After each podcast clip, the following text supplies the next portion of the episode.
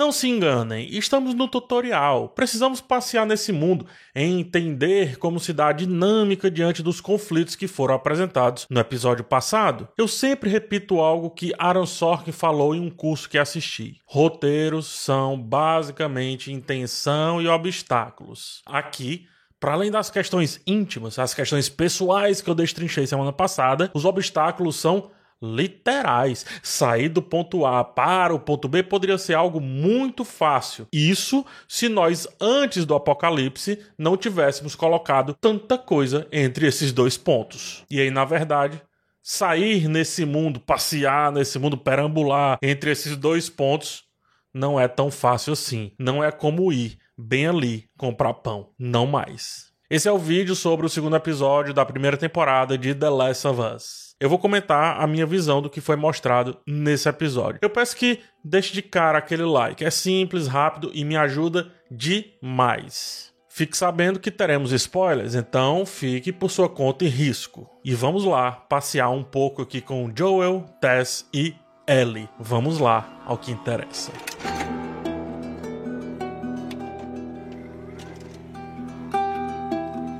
Quando a gente está num voo e o avião começa a tremer, e daí um tripulante senta numa cadeira de um passageiro comum, inclusive atachando, colocando o cinto, o senso de urgência é irremediável. E o prólogo desse episódio mostra isso. Ao acompanharmos essa pesquisadora angustiada, ao entender com o que aquela realidade está começando a lidar, o prólogo é, mais uma vez, muito bem construído, muito direto, porque dá a contagem inicial, que por sua vez inicia uma contagem de estimativa do número que já se encontra infectado naquele momento. Mais uma vez, a grande questão da pandemia pela qual passamos é relativizada. Vírus, é, vírus a gente resolve, mortes acontecerão, afinal é uma guerra, né? Uma guerra contra esse micróbio desgraçado. Eu não quero minimizar as mortes, tá? Não me entenda errado. Só que, olhando para a espécie humana como um todo, sobreviveremos e talvez continuaremos sobrevivendo, porque é isso que a gente faz já há um bom tempo. Se a série trouxesse esse como problema, seria o nosso senso comum impedido de, de, de fazer a gente entrar de cabeça naquilo tudo. O nosso senso comum do que a gente viveu não deixaria a gente enfrentar, a gente aceitar os perigos propostos por inteiro, entrando totalmente ali naquele assunto. Portanto, o roteiro dobra a aposta da infecção e faz isso com dois prólogos perfeitos, pelo menos até aqui. Enquanto a pesquisadora explica a situação, a câmera vai fechando devagarinho, bem devagarinho no rosto dela, e a sua expressão tensa que nos pergunta: "E aí?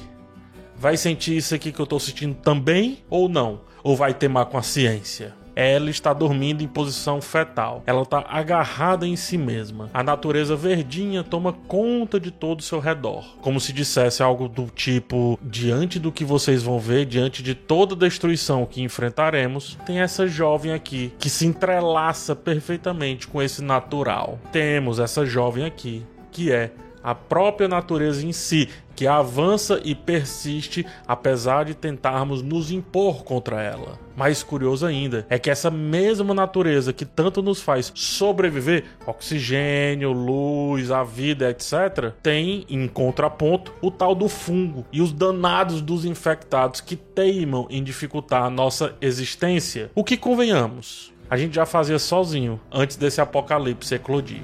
Ellie é a inocência em si, um bebê. Um bebê em meio a todas essas questões que são colocadas por esse mundo. Em algumas cenas depois, quando já estão andando né, e avançando na missão, nos é revelado um plano posicionado estrategicamente no chão, com os três personagens passando por um ursinho sujo, rasgado, abandonado e amassado ao lado de um pneu de um carro que não anda mais. É a inocência destruída. É o símbolo que inocência não cabe ali naquela realidade e precisa ser deixada para trás.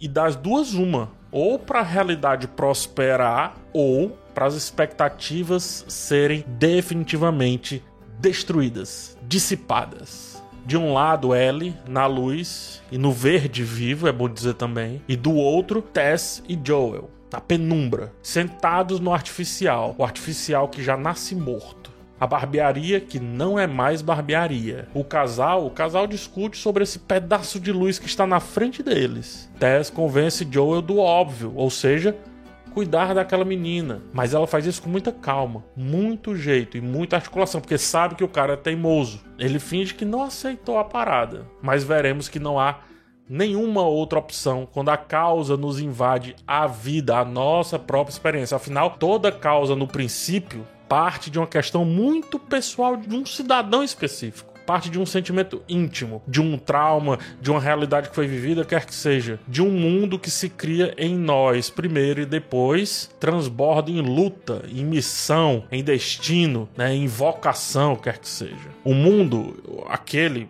pelo menos, é um verdadeiro caos. Ir bem ali, como eu disse, não é mais ir bem ali. Precisaremos passar pelas estruturas que criamos e as exageramos. Abrigo virou casa, casa virou prédio, prédio virou arranha-céu e agora arranha-céu virou entulho. Entulho tanto quanto qualquer outra coisa que tinha por ali. O tal do urso de pelúcia, o carro, a própria estrada, que agora se vai em um grande de um buraco, um abismo. Olha que impactante. Justamente tudo que fizemos para nos ajudar a ter uma vida melhor é o que hoje não permite que uma linha simples, que uma reta simples seja traçada. Minutos viraram horas, horas viraram dias. E tudo conta, cada detalhe importa, cada som faz sentido, cada cuidado precisa ser tomado. Ellie parece saber tudo, né? Ela fica ali dando uma de bonachão. Ela tenta montar vantagem diante dos outros, dos adultos. Ela quer se provar o tempo inteiro. É coisa de adolescente. Porém, assim como no nosso contexto, basta a realidade gritar que toda e qualquer teoria se torna maior. Ela acha que sabe sobre os infectados. Mas uma coisa é saber, outra coisa é viver, outra coisa é se ver diante da prática. A soberba que precede o tombo e o tombo que precede a verdade é o que está acontecendo ali com essa garota. Afinal, a verdade ela nunca está em cima, como muita gente acha, né? É muita gente fica só olhando ali nesse vício de achar que tudo vem do céu tudo vem de cima. Só que a verdade é só aparece para alguns quando se está no chão. Não porque ela está embaixo, mas porque a perspectiva do que era lá em cima mudou logo. A verdade está aqui, na nossa amplitude de visão. E Ellie está começando a encarar um pouquinho essa verdade.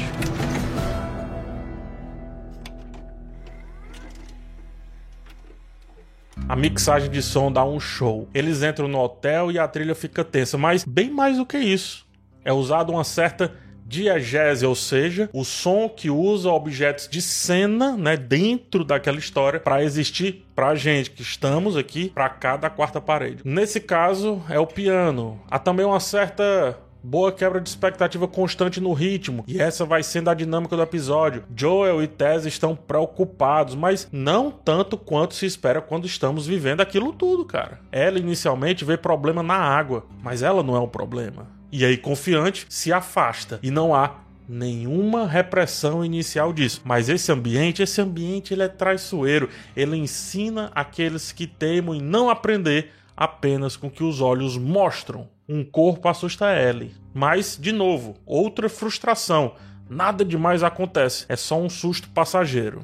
Estamos sendo, aos poucos, cozinhados com a paciência que às vezes até incomoda, principalmente hoje em dia, quando tudo é para ontem inclusive na arte. Mas The Last of Us diz o seguinte: primeiro vamos andar, depois vamos correr. E essas andanças são importantes para referenciar indiretamente o jogo. O episódio larga essa ideia do primeiro de ficar emulando planos. Isso é coisa para fã se sentir massageado. Não se sustenta a longo prazo. Mas vale isso aqui que tá acontecendo. Ela explorando os elementos de cena como quem procura sabe-se lá o que, mas procura com quem quer platinar aquele mundo. De quebra, entramos nos locais, sentimos os pequenos perigos ou sentimos que estão sentindo os perigos, porque não temos o controle, somos passivos e é muito mais importante termos esses fragmentos de sentimentos do que ficar emulando planos e tentando dar Ctrl C, Ctrl V no jogo. Mais do que isso, os vislumbres de uma relação que se inicia precisam ser explorados e esse episódio faz com muita assertividade. Nessa mesma sequência, ela esbarra no Joel, rela a mão nele aqui. Ele que foi prontamente auxiliar a garota ali assustada. E aí ele para, ele sente, como se reconhecesse aquilo que há muito tempo não tinha.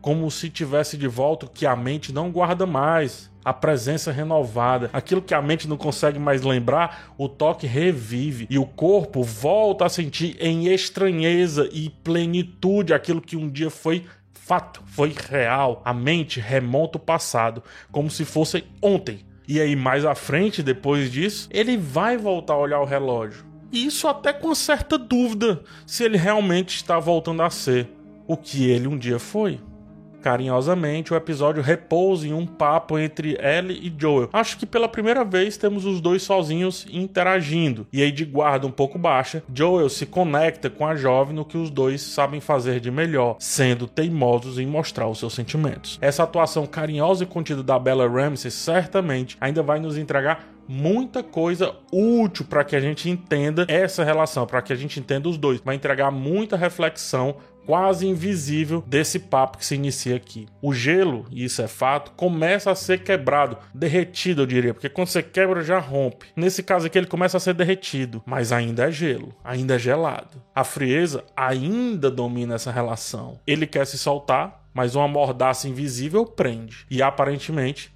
ele passou tempo demais sendo o que ele não é e de fato vivendo o que ele se transformou. E ela ela não sabe o que é ter alguém porque aparentemente nunca precisou de mais ninguém do que apenas ela mesma. Tem até um papinho dela dizendo: Não, eu fugia, eu ia ali, ia acolá, e ela dizendo, mas acompanhada até essa pergunta. Ela: Não, eu, eu mesmo. É tanto que ela faz perguntas sobre a vida, porque as coisas triviais ela aprendeu na escola, ou então até sozinha, como eu estava dizendo. E é justamente nesse ponto que Joel se desvia, porque a vida, a vida é uma parada muito inquietante para ele para ela, a vida ainda é o que está por acontecer. Depois de frustrações iniciais, nossos protagonistas terão que passar por uma biblioteca. Se o campo aberto é perigoso, o fechado parece mais ainda. É aquela máxima: no meio do caos, qualquer lado é lama. Mais do que isso, a biblioteca, o local que antes era a caixa física, a caixa estrutural do conhecimento, não é mais. Quer dizer, alegoricamente ainda é, só não mais através deles, né, dos livros propriamente ditos. A vivência, o próprio ato de superar algo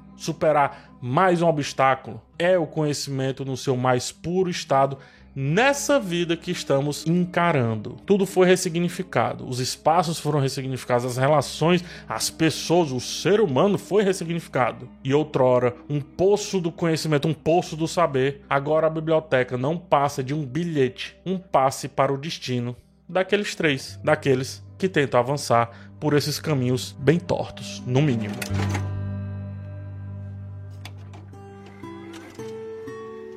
Silêncio.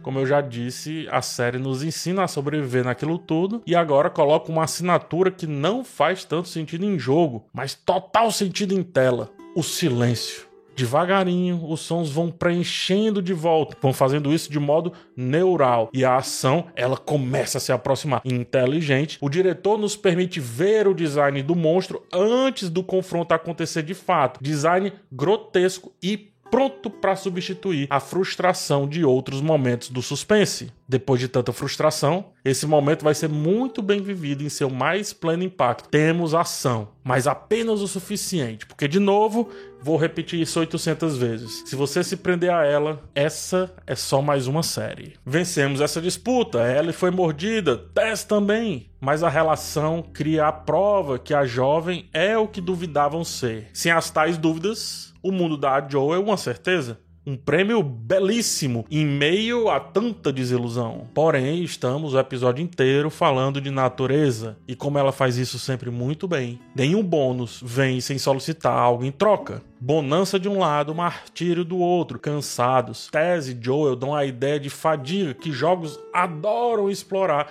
como parte da sua mecânica. Só que aqui em The Last of Us, mecânica de jogo vira dinâmica da série. E dinâmica na série vira conflito o tempo inteiro. É só pegar esse padrão que já se repete desde o primeiro minuto. E num desses conflitos, Tess nos deixa. Tess deixa Joel. Portanto, Aquele bilhete da biblioteca, aquela passagem que deveria ser só uma passagem, custou justamente a vida dessa mulher. E quem sabe, também a confiança de Joel naquela jornada como foi planejada anteriormente. Só que aí tem aquele ponto. Já é outra viagem, como diria Belchior. Já estamos em outra jornada. Os dois se aproximam, Ellie e Joel. O que era série baseada em jogo não é mais. Esquece isso, limpa. É série e jogo ao mesmo tempo, porque a trilha original sobe enquanto eles se aproximam cada vez mais e veem um no outro o seu novo destino, a sua nova jornada. O violão vai entoando mais alto, a trilha vai ganhando, o jogo vai aparecendo dentro dessa série, como eu já disse, é tudo a mesma coisa. E nada sutil, cenas atrás, Joel olha para o relógio quando também via nessa curta jornada